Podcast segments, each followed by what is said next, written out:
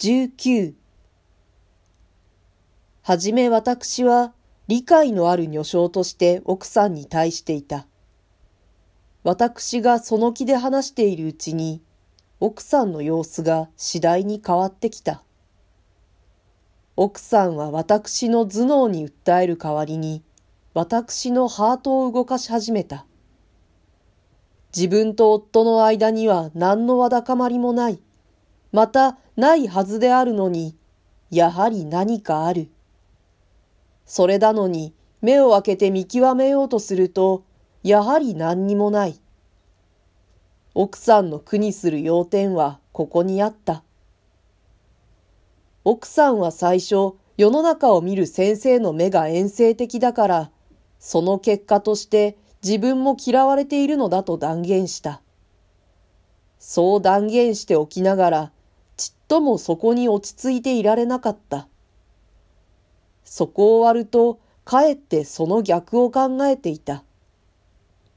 先生は自分を嫌う結果、とうとう世の中まで嫌になったのだろうと推測していた。けれどもどう骨を折っても、その推測を突き止めて事実とすることができなかった。先生の態度はどこまでも夫らしかった。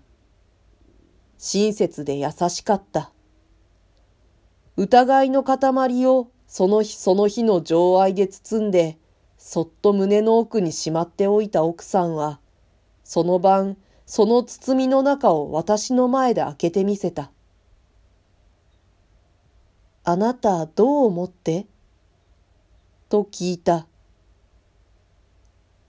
私からあなったのか、それともあなたの言う人生観とか何とかいうものからああなったのか、隠さず言ってちょうだい。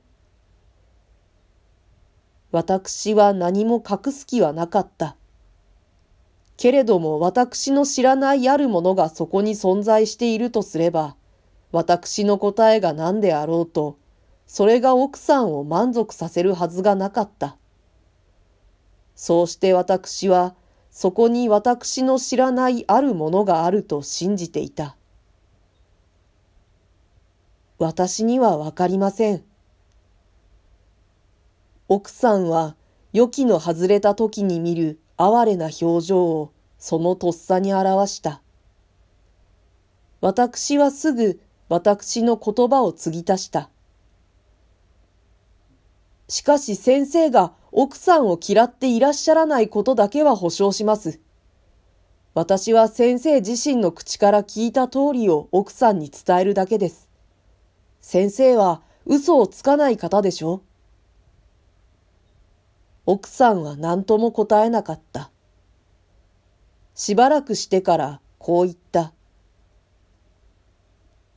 実は私、少し思い当たることがあるんですけれども。先生がああいう風になった原因についてですか？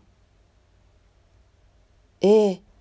もしそれが原因だとすれば、私の責任だけはなくなるんだから、それだけでも私大変楽になれるんですが。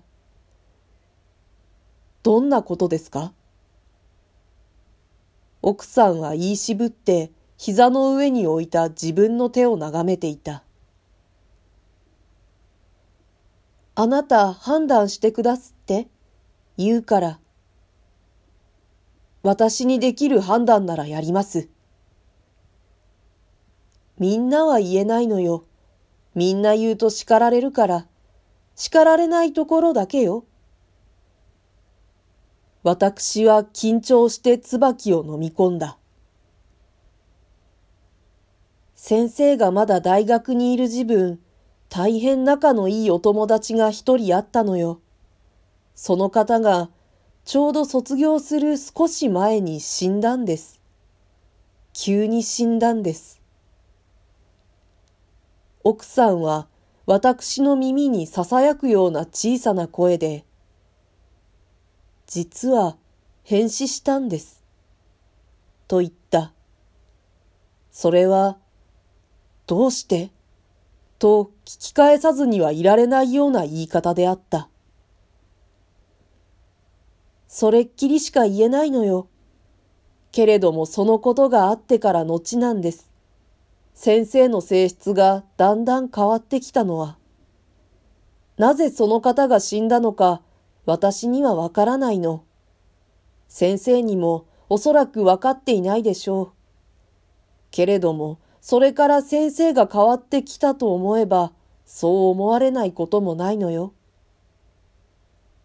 その人の墓ですか？雑司ヶ谷にあるのは。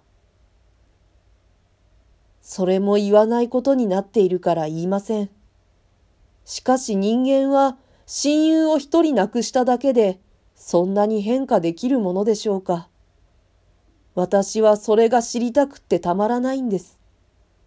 だからそこを一つあなたに判断していただきたいと思うの。私の判断はむしろ否定の方に傾いていた。